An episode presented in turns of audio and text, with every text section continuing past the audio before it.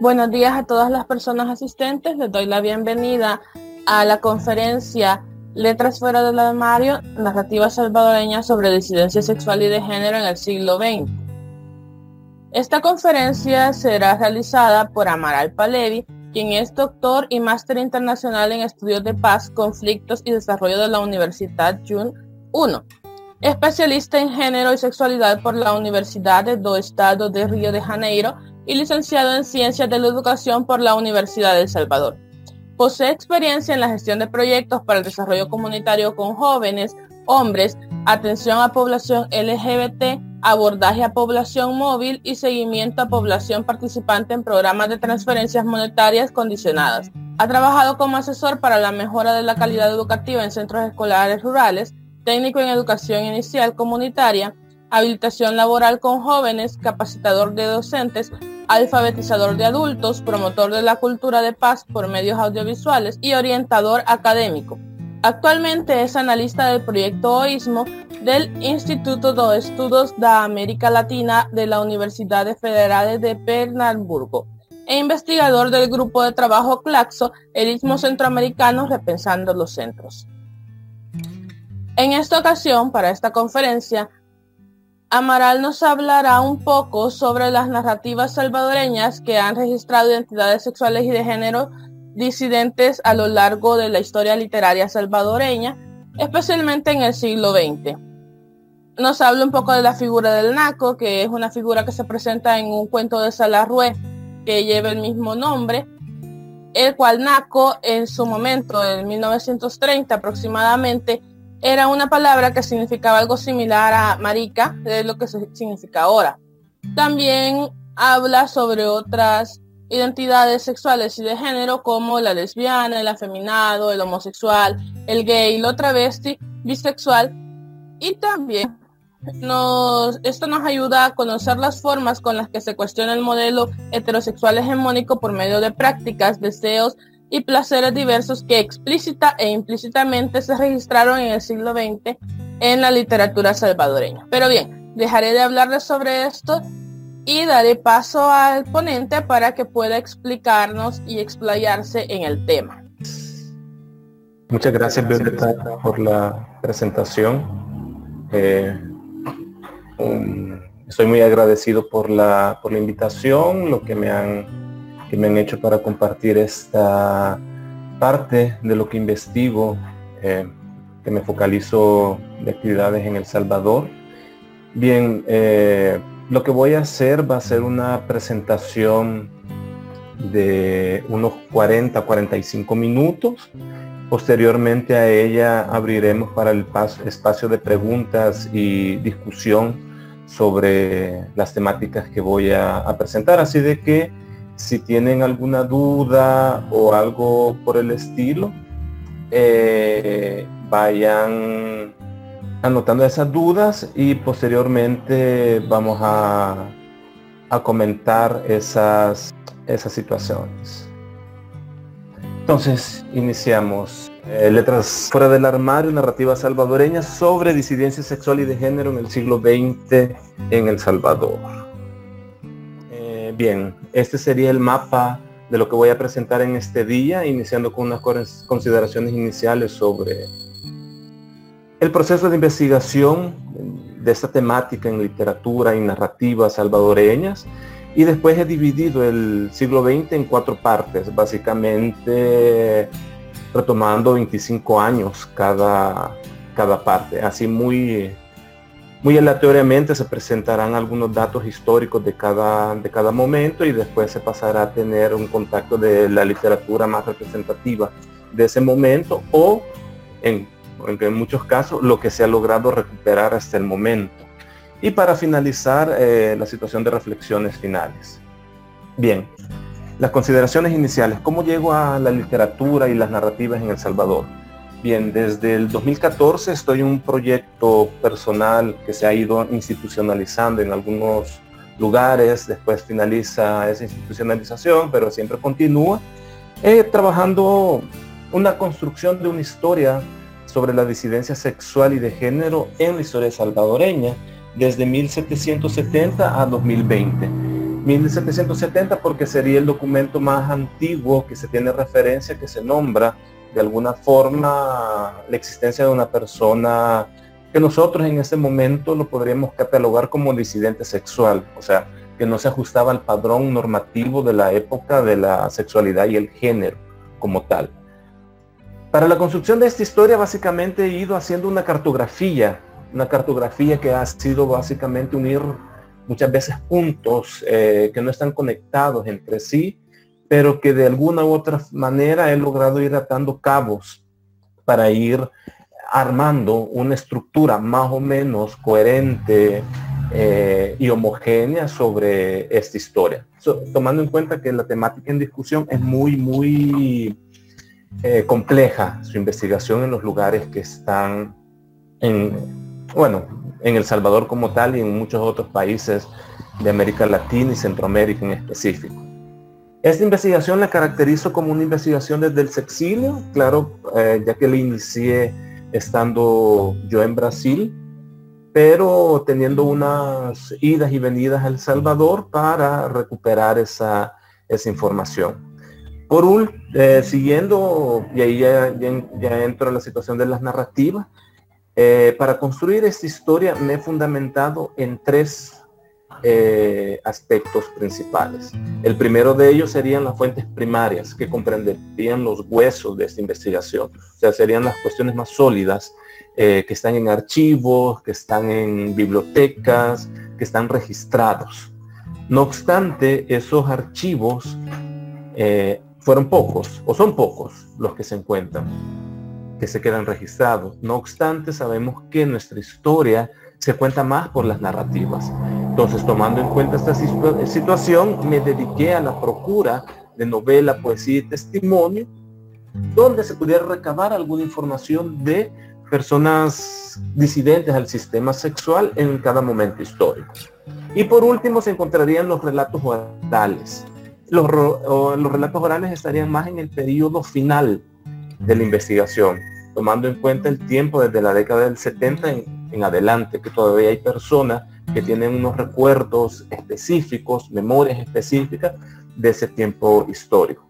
Al final esto es eh, parte de unos esbozos, bosquejos y aproximaciones a tres grandes temáticas que estoy intentando dar respuesta.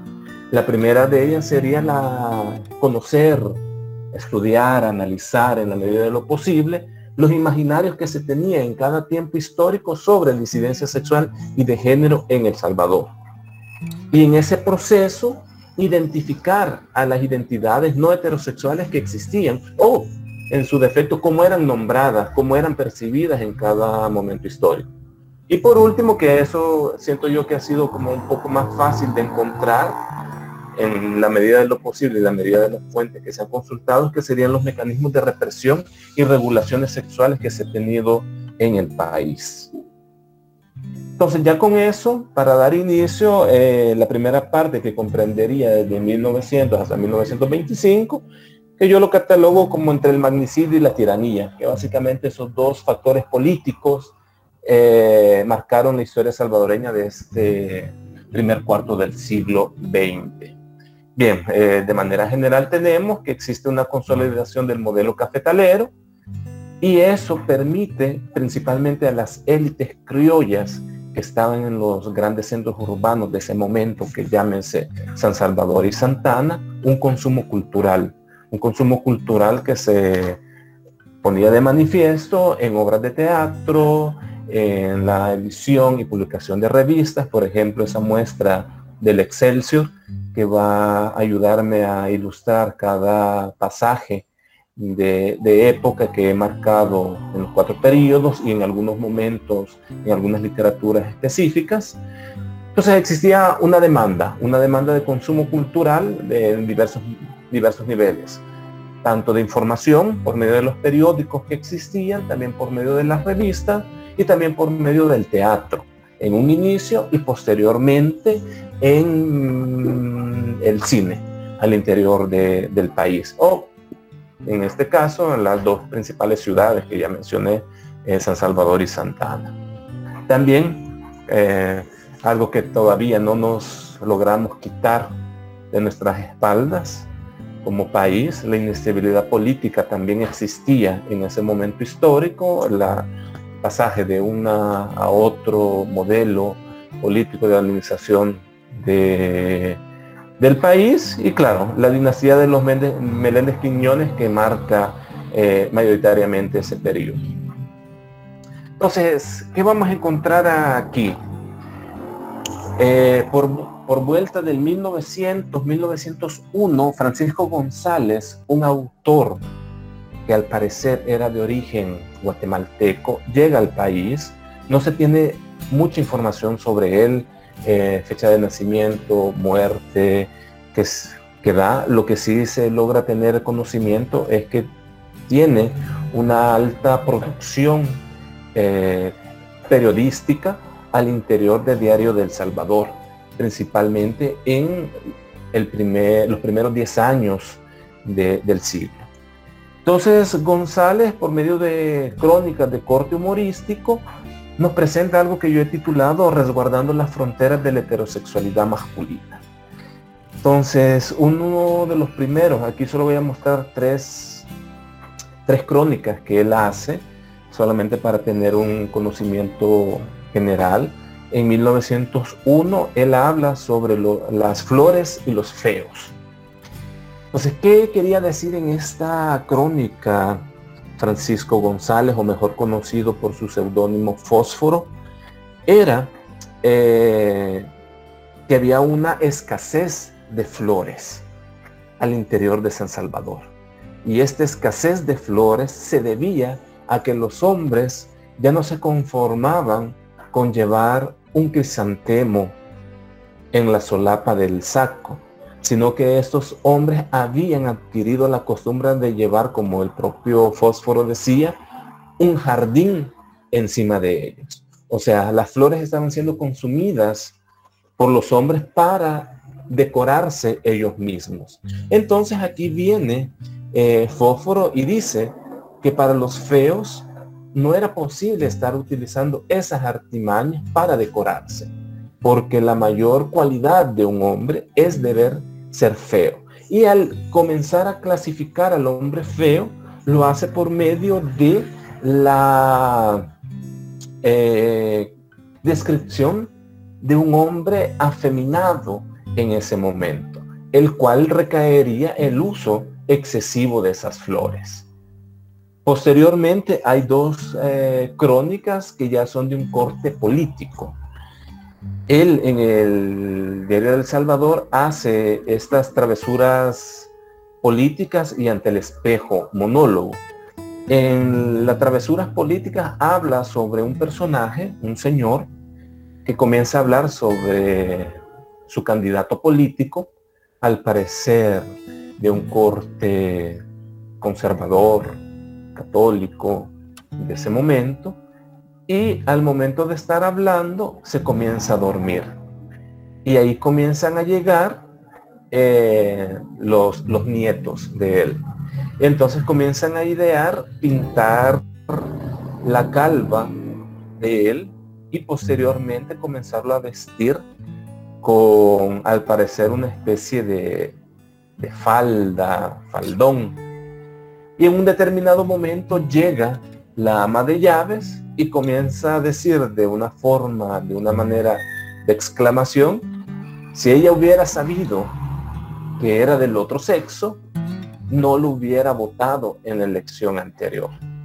Muestra cómo se ven esas cuatro imágenes que están ahí. Las imágenes como tal, eh, asumo que eran una representación humorística de, de otra naturaleza, eh, venida de un diario de Estados Unidos.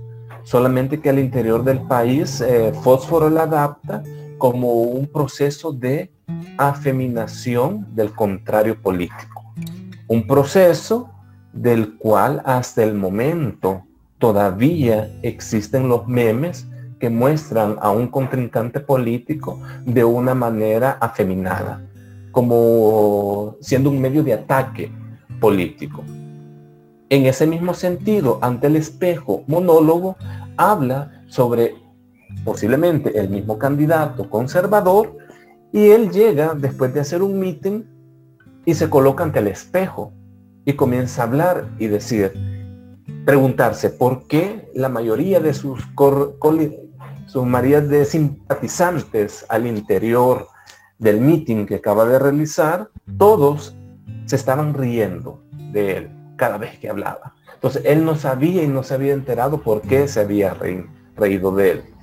Pero cuando llega a su casa y se mira ante el espejo, ve que la peluca que él colocó sobre sí, porque él era calvo, era la peluca de la mujer y no era el peluquín que él utilizaba. Entonces dice que la mayoría de los simpatizantes del mitin se reían de él por la peluca de mujer que estaba utilizando.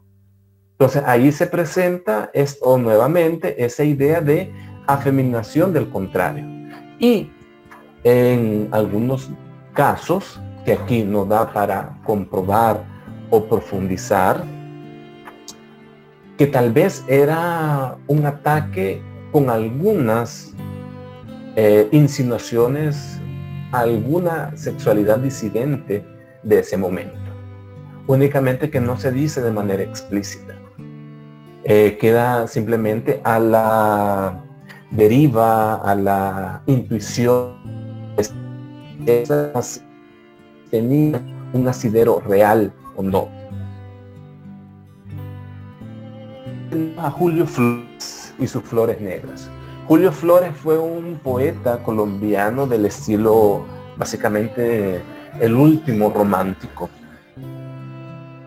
del siglo XIX que difundía sus, poemas por medio de, del romanticismo como tal. Acordémonos que al final del siglo XIX el modernismo comienza a entrar de manera fuerte al interior de toda América Latina y el romanticismo está siendo ya eh, decadente. Pero Julio Flores todavía continúa siendo, eh, teniendo como marca personal el romanticismo. Julio Flores lo inició ese deseo de consumo cultural de las élites criollas salvadoreñas hizo que el mismo Julio Flores viniera a El Salvador en 1906. Él estuvo en tránsito en El Salvador, que iba en destino hasta Ciudad de México, y estuvo aquí en el país alrededor de tres meses, básicamente. Entonces Julio Flores inclusive hasta dedica un poema al lago de Coatepeque y, tiene una amplia categorización de, de, cuestiones al interior del país y claro, cuando él vino fue tratado y recibido como un embajador del arte al interior del país. Se hicieron fiestas, se hicieron presentaciones, declamaciones, todo eso. Con el escritor Mauricio Suárez Orellana, que me ha servido en muchas ocasiones como asesor para la interpretación de estos textos, de estas informaciones, discutíamos estos dos trechos de su poema de Flores Negras, eh, que como tal habla de una posible práctica sexual eh, no heterosexual velada, eh, que estaba siendo manifestada por el propio Julio, eh, Julio Flores. No se tiene una manera de comprobarla, solamente queda entre las líneas esa posibilidad de este hecho que él haya narrado. Y en este sentido, entramos a Arturo Ambrogi y sus enigmas. Arturo Ambrogi está catalogado como uno de los fundadores de la propia narrativa salvadoreña. Inclusive eh, David Escordar Galindo lo coloca como uno de los tres fundadores de la literatura salvadoreña. Pero llama la atención, dada esa importancia, que hasta el momento actual no tengamos una crítica biográfica de su persona. No sabemos prácticamente nada de lo que fue Arturo Ambrogi. Muy poca información nos, nos llega de la vida de él en sí. Tenemos sus obras, tenemos sus actividades, tenemos alguna información, pero la vida personal de él básicamente es un desconocido, un gran desconocido inclusive para la propia literatura salvadoreña. Quien más ha logrado recabar información en el momento actual sería el doctor Roque Valdovinos eh, de la UCA, que nos presenta básicamente su obra eh, modernista de la crónica y sus actividades. Pero la actividad propia de la vida de él eh, sabemos muy, muy poco.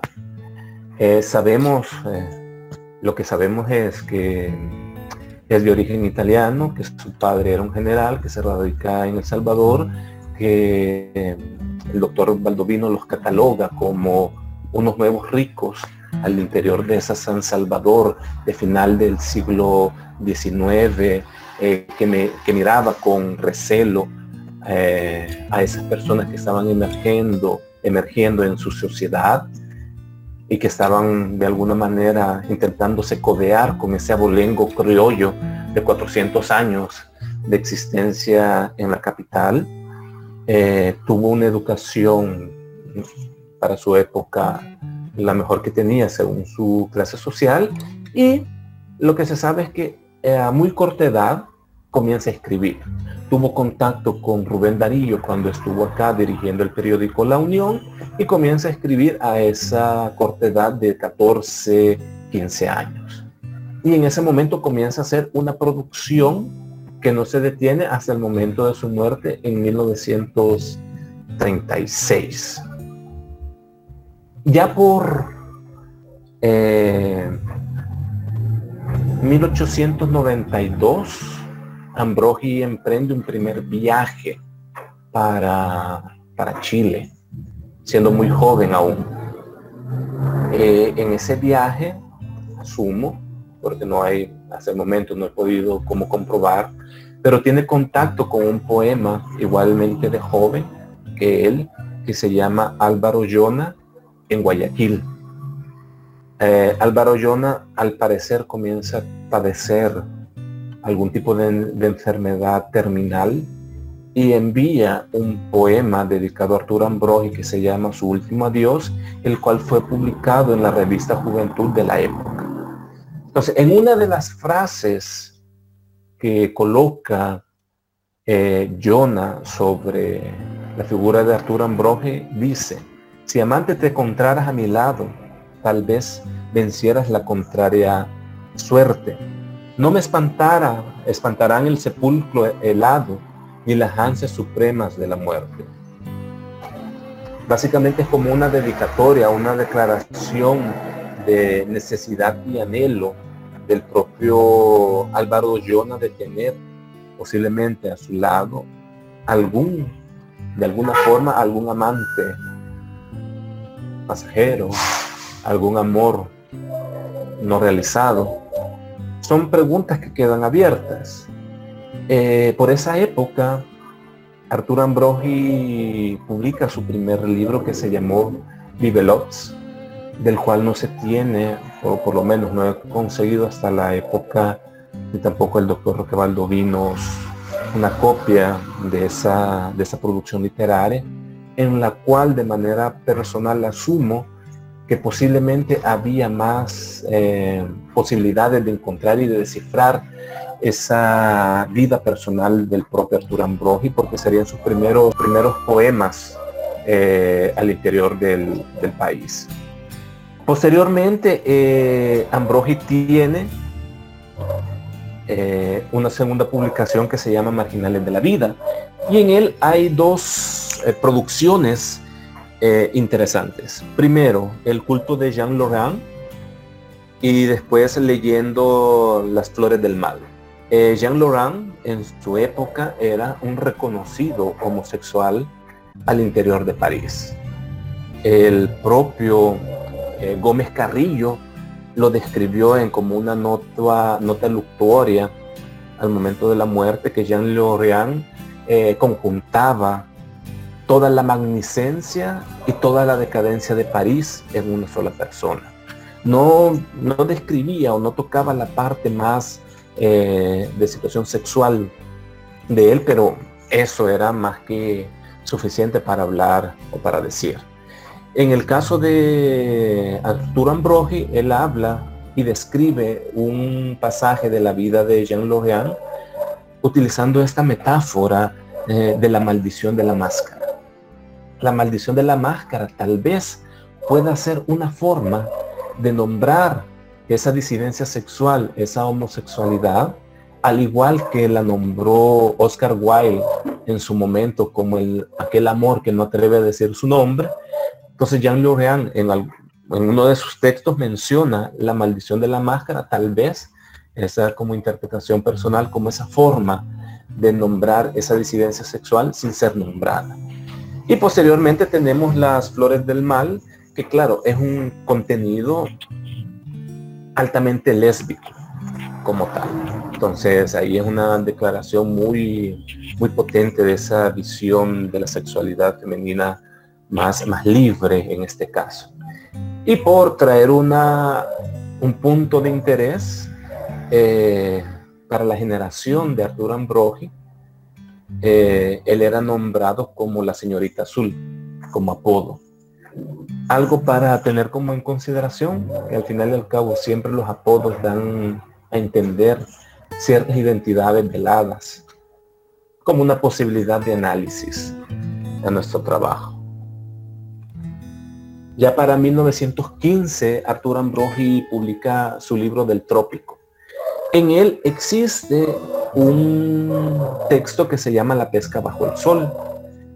Si le miramos desde una mirada, desde una percepción eh, homoerótica, podemos ver que esa descripción del pescador tiene un alto contenido erótico al momento que él describe. Esas espaldas anchas y nudosas que están quemadas por el sol, que tienen ese color oscuro y aceitoso del cacao, y por toda aquella piel curtida y sudorosa parece correr un tremendo reflejo escamoso. Ese fuerte cuello taurino, nervudo, nervudo el brazo, acostumbrado a empuñar el hacha que derriba y desmenuza en rajas las grandes árboles, árboles, los grandes árboles, y a manejar el arado que desflora la tierra y deja el surco abierto y listo a la fecundidad. Los hombros parecen formados únicamente para soportar sin fatiga alguna todo el peso de un tronco de copinol y la mano despatarrada y velluda tiene empuñado la liga, confundiéndose eh, con configuraciones de garra. Entonces, eh, el contenido que se puede analizar de este texto puede ser eso mismo, un contenido homoerótico que fue velado porque él únicamente, aunque comenta que el pescador estaba desnudo, él únicamente hace una autocensura y no describe la parte de cintura para abajo. Parece ser que el pescador estaba cubierto de agua hasta la cintura y que esa parte ya no estaba visible a los ojos. No obstante, queda como una posible eh, mirada de esa disidencia sexual. También existe eh, en viajes eh, al Japón y la China un texto sobre una noche de opio del propio el propio Ambrogi que menciona que únicamente habían hombres en ese lugar y que bueno, al momento de estar fumando opio parece ser que pierde el sentido y ventajosamente pierde la memoria de lo que pudo haber acontecido posteriormente de esa noche. Pero en eso es como una colación en este, en este punto. Eh, en 1917, eh, en el país tenemos la visita y la permanencia por casi cinco meses de Ricardo Arenales. Ricardo Arenales era el seudónimo que en ese momento utilizaba el escritor, periodista, poeta, eh, Miguel Ángel Osorio Benítez de Colombia.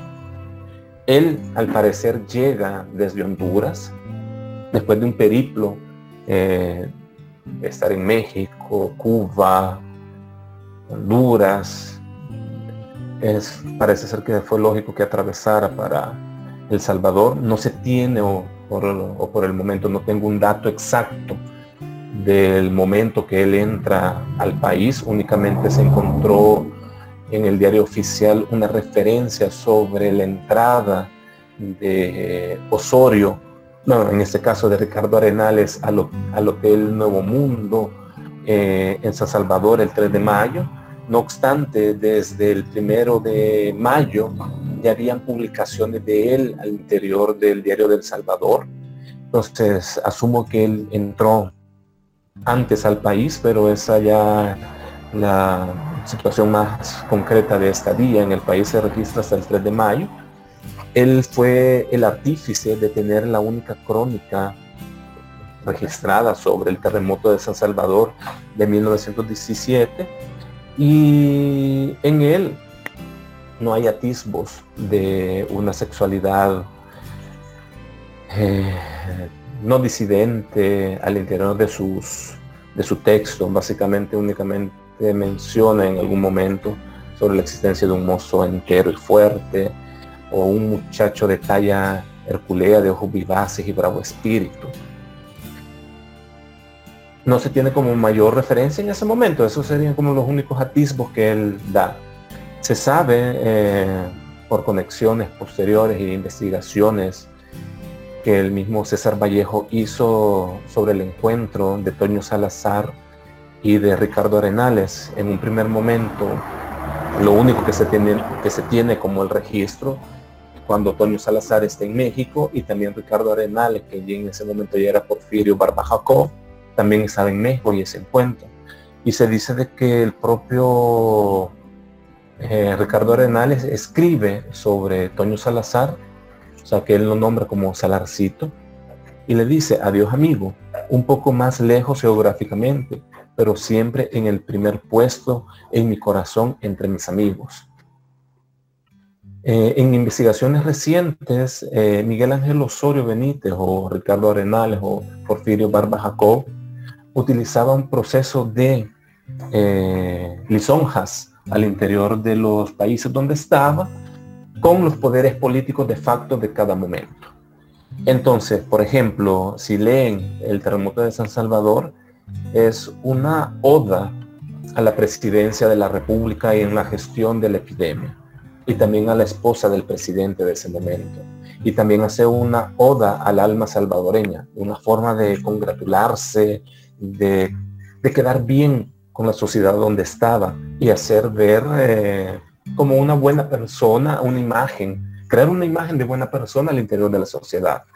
Entonces, esto permitía a Arenales vivir esa doble, doble vida, doble, doble situación. En un caso, la figura de un respetable periodista, cronista, y por el otro, vivir su sexualidad de manera clandestina, velada, pero con cierta movilidad.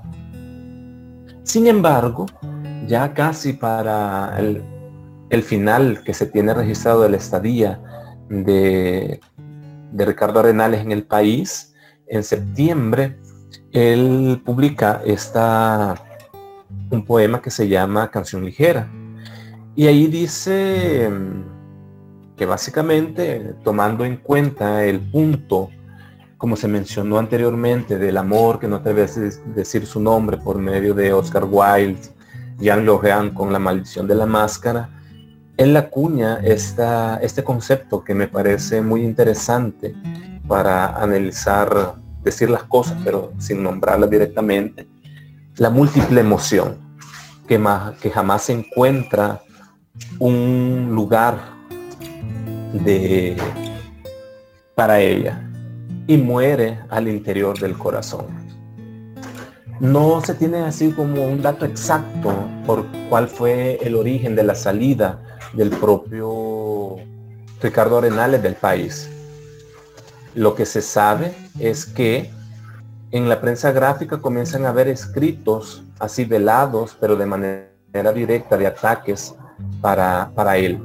Entonces, asumo que en un determinado momento la sexualidad diversa del propio Ricardo Arenales comienza a ser y conocerse al interior del país y se comienza a, eh, a tener problemas al interior del país. Ya para el mes de octubre de 1917 ya no se publica nada de Ricardo Arenales al interior del diario El Salvador y posteriormente se tiene conocimiento de él por 1923, 22, que no se le permite la entrada al país y permanece al parecer una semana y posteriormente da noticias en Nicaragua que en el país no fue bien recibido. De ahí tenemos a Francisco Herrera Velado. Francisco Herrera Velado en 1923 en Agua de Coco eh, publica la corrección de menores, manuscrito de un escolar. Aquí básicamente lo que él habla es sobre un travestismo impuesto, la existencia de una Luisa, que como él menciona al interior de su casa, no querían tener a un Luis, no querían tener a un hombre, entonces lo criaron como, como Luisa.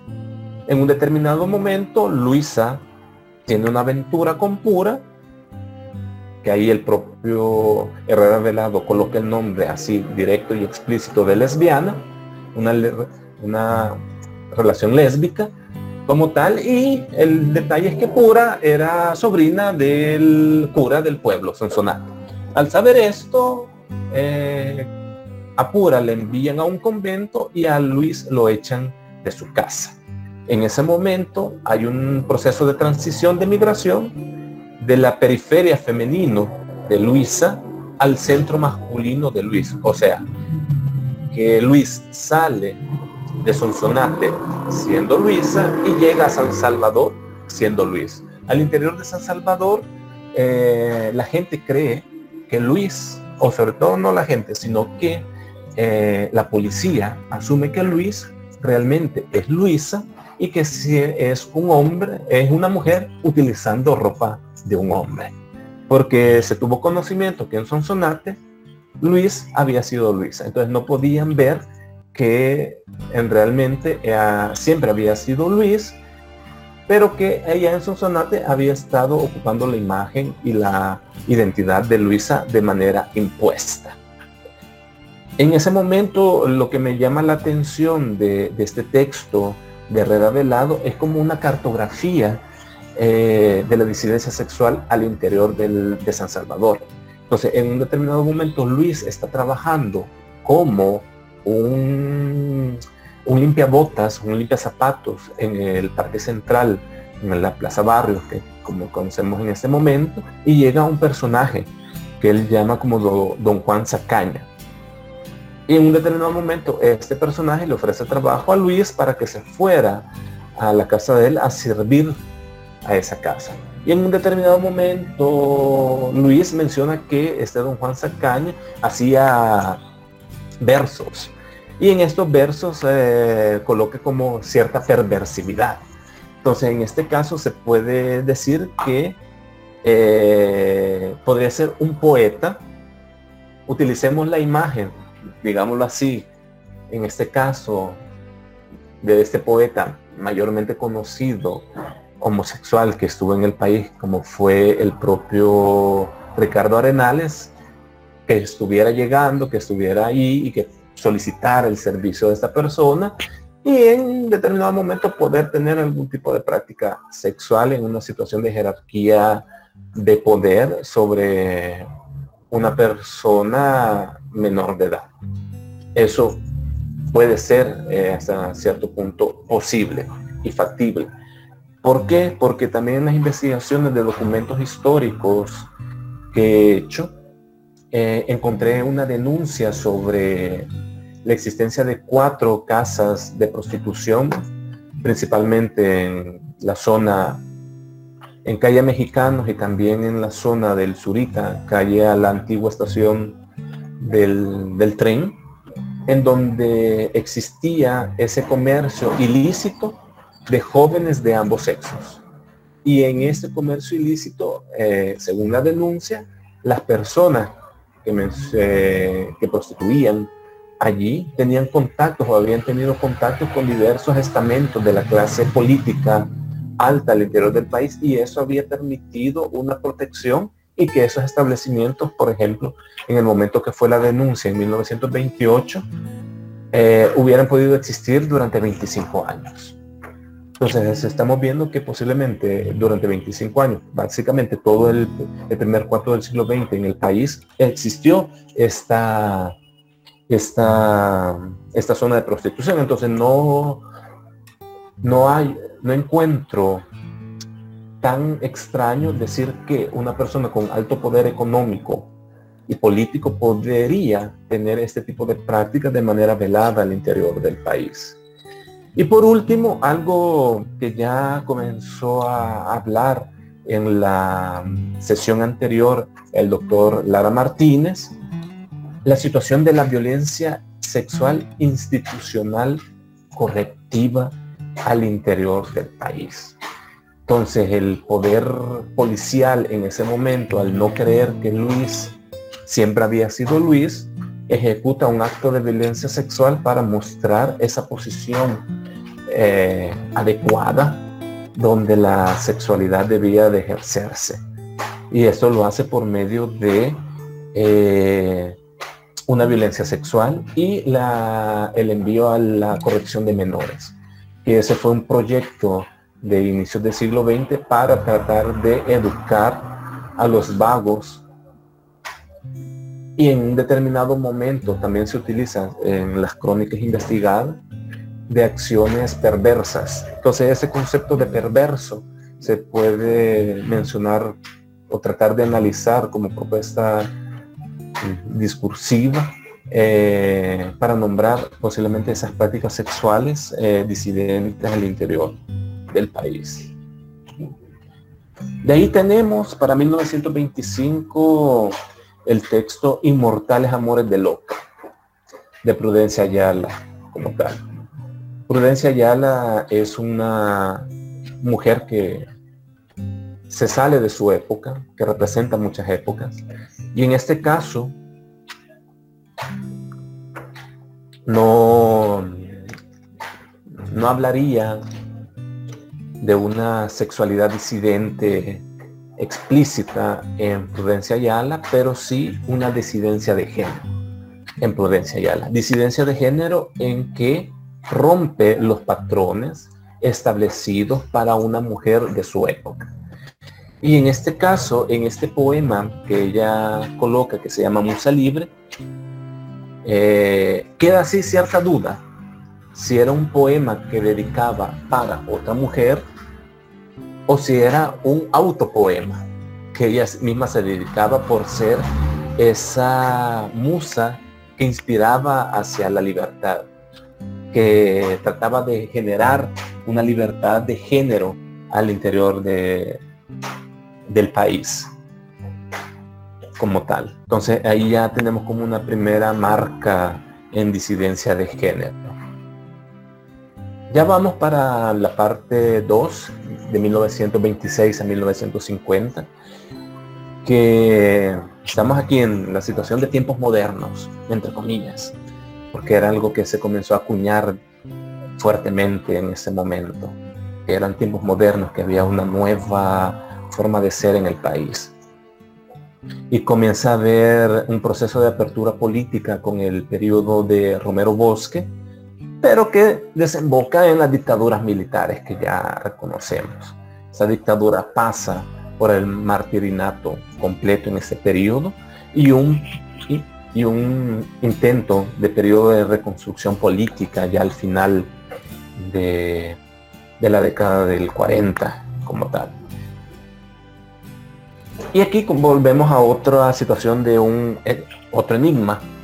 Francisco Andrés Escobar en 2001 en su, libro La lira, la cruz y la sombra coloca eso a discusión, al igual que yo he colocado en este día a discusión la situación de, de Arturo Ambrogi en la situación de sus poemas.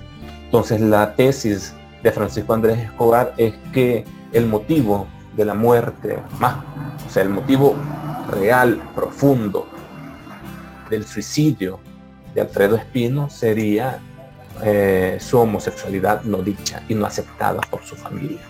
Y no la versión que se ha tomado eh, que era por una decepción amorosa como tal. Entonces eso queda como un poco a la, a la investigación, a la duda, a la, a la investigación, a la confrontación en la medida de la posible de fuentes para corroborar esta, esta proposición de Andrés Escobar.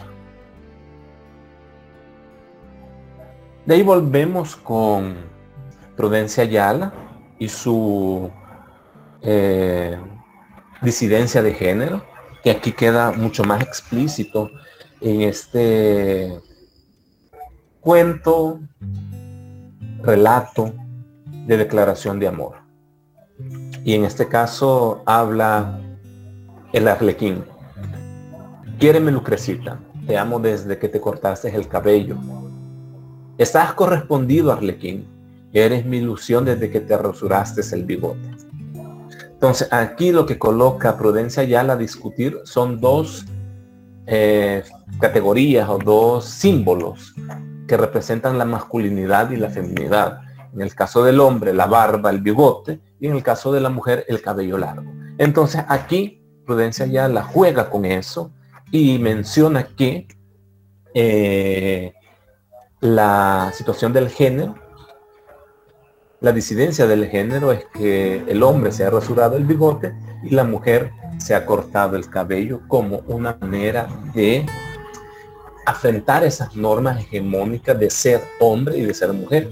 Y muy claramente como una acción política de la propia Prudencia Ayala, mostrando que eh, si una mujer se corta el cabello, no deja de ser mujer, ni tampoco un hombre que se corta el bigote deja de ser hombre.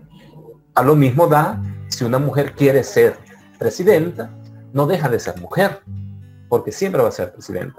Únicamente que, y aquí traigo como una, un paréntesis, eh, desde el finales del siglo XIX y básicamente toda la primera mitad del siglo XX, al interior del país se catalogó al feminismo como un proceso de inversión sexual.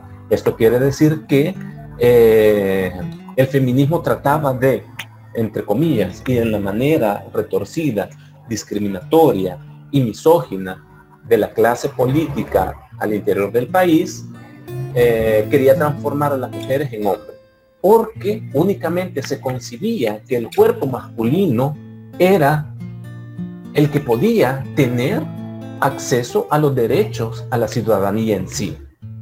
Entonces, si una mujer quería ser y quería acceder a los derechos que tenían los hombres, básicamente se asumía que esa mujer quería ser un hombre, quería tener el cuerpo de un hombre. Entonces, durante toda la primera, desde el final del siglo XIX y durante toda la primera mitad del siglo XX, esa fue la idea eh, central contraria al feminismo, inversión sexual, que las mujeres querían ser hombres, porque no se concibía que el cuerpo femenino podía tener derechos.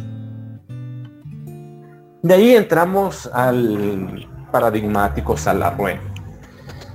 Eh, Salarrué publica eh, sus cuentos de barros en diferentes lugares, eh, periódicos al interior del país y revistas de igual forma. En 1928, al interior de la revista Excelsior, él publica El Sembrador y El Beso, eh, el primero de ellos, eh, el sembrador, habla sobre la figura de don Nicho. Era gordo y prieto, tenía una voz dulce de marica, gozaba fama de femenino. Entonces ahí ya tenemos una clara alusión a un personaje que posiblemente era un disidente sexual en ese momento, que era catalogado así, eh, o sea, tan explícitamente y decir que era marica femenino. Entonces, no hay mucho para hacer análisis o mucho para tratar de escudriñar si lo menciona de forma directa. Únicamente que eh, hay como un juego para minimizar esas palabras. Y en este caso del sembrador, eh, se llamaba sembrador porque había sembrado siete cuchillos en siete personas diferentes. Entonces, por eso era el nombre del sembrador, no por ser un agricultor, sino por sembrar puñales en personas, en hombres en este caso. Y ahí igual, en este, en este cuento, para hacerlo breve, mata a, a una persona que le había solicitado ayuda para destazar a un buey. La situación del beso. El beso es bastante paradigmático, es una disidencia de género. No, no encuentro que pueda ser una dos disidencias sexuales en este caso, sino que básicamente una disidencia de género. Eh, se presentan dos personajes principales, Celestino, muy hombre, y Cosme, pura riata. Básicamente tenían una guerra sin cuartel entre ellos dos.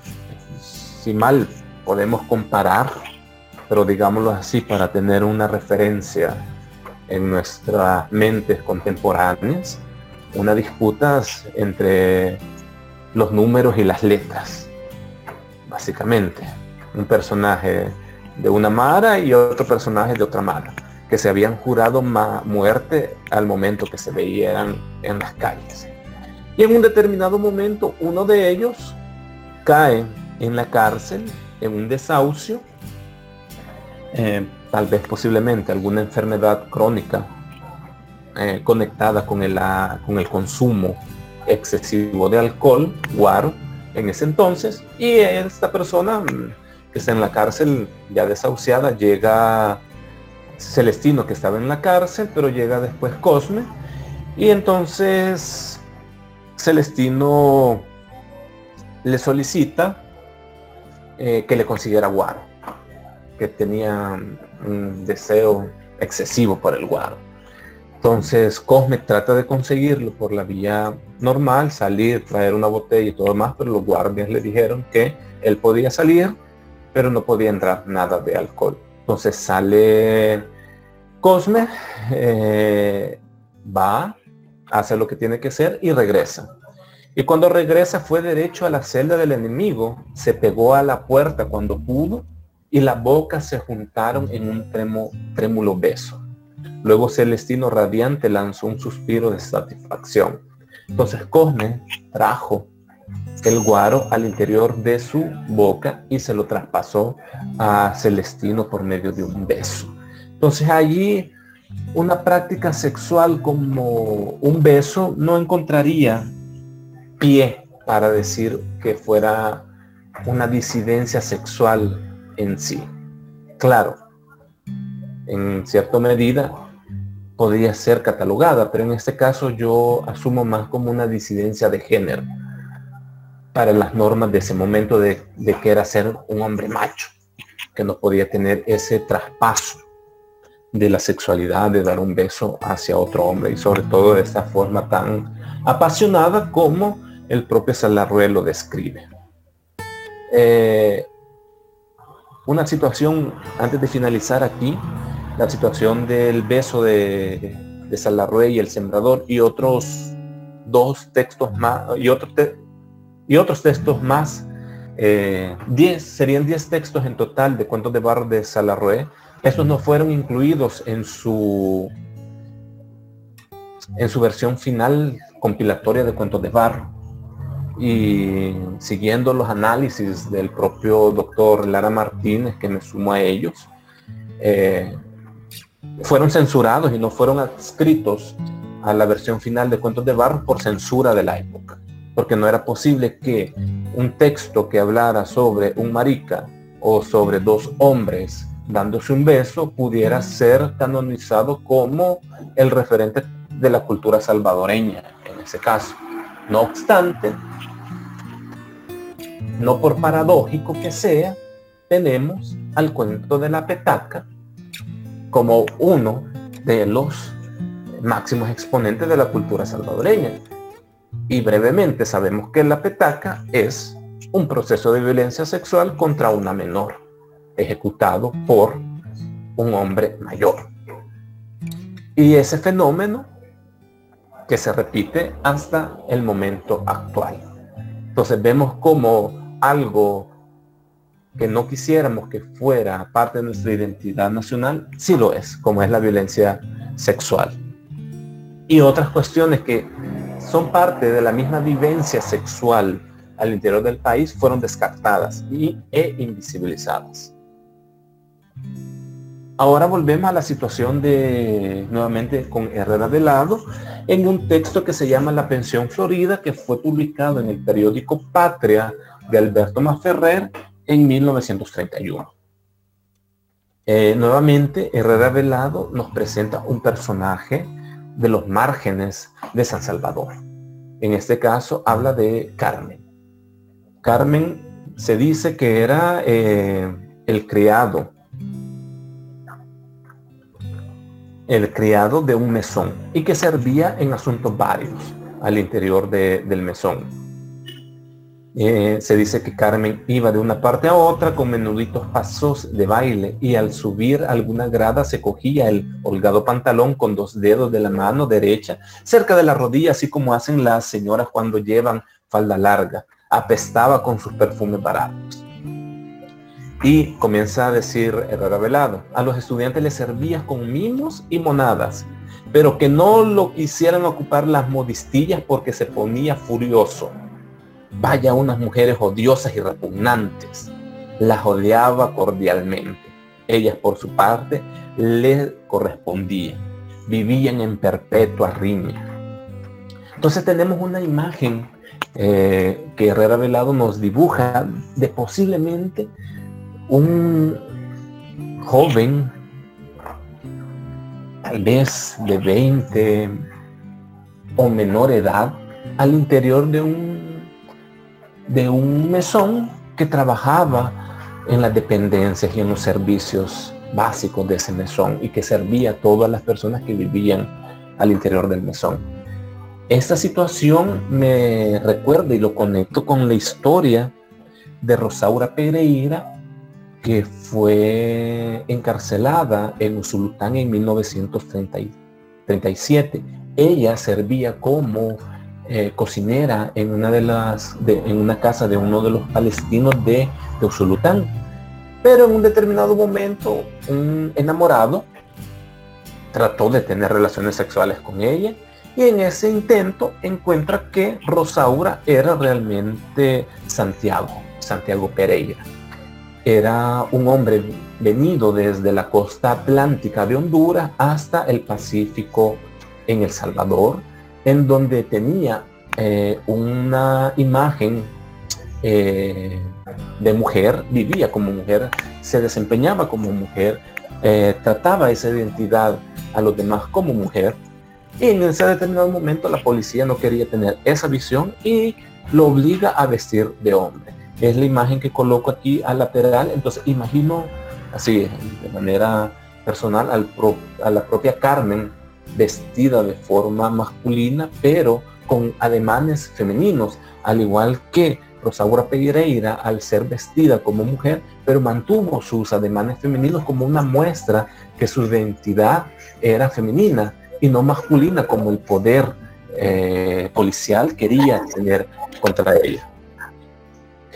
De allí tenemos la situación de la tradición oral de los Isalcos. Sabemos que en 1930, 1931, el etnólogo, antropólogo, investigador Leonard Schultz Jena estuvo en el país y recupera 50 relatos de los relatos orales de los indígenas de Izalco. Estos son publicados en 1935 bajo el nombre de Indiana 2.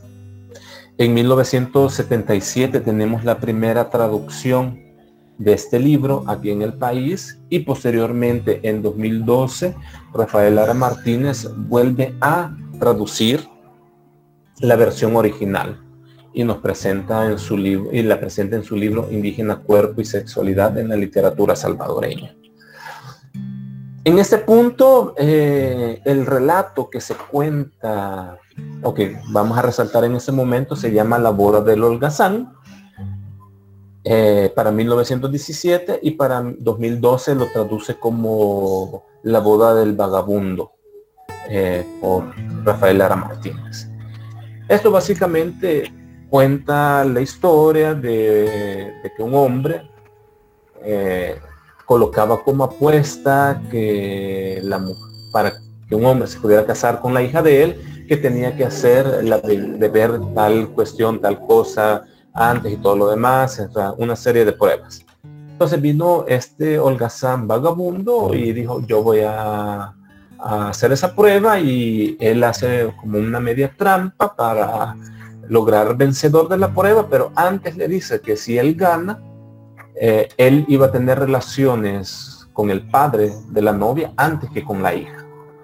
Entonces, y al hacer eso, él reclama ese premio y tiene un proceso sexual que era el padre de la el padre de la hija y básicamente se describe una práctica sexual masculina que eso vendríamos conectarlo más que una identidad aunque el propio Lara Martínez en su libro nos menciona sobre el pulión y eutepulión, o sea, la, la parte activa y la parte pasiva de un contacto sexual entre hombres, pero lo cual no quiere decir o no describe una identidad sexual per se disidente al modelo sexual, sino que básicamente, desde mi perspectiva, se reproduce el modelo tradicional de violencia sexual que se convive en el país. O sea, porque básicamente lo que hace este hombre joven contra el, el hombre mayor es una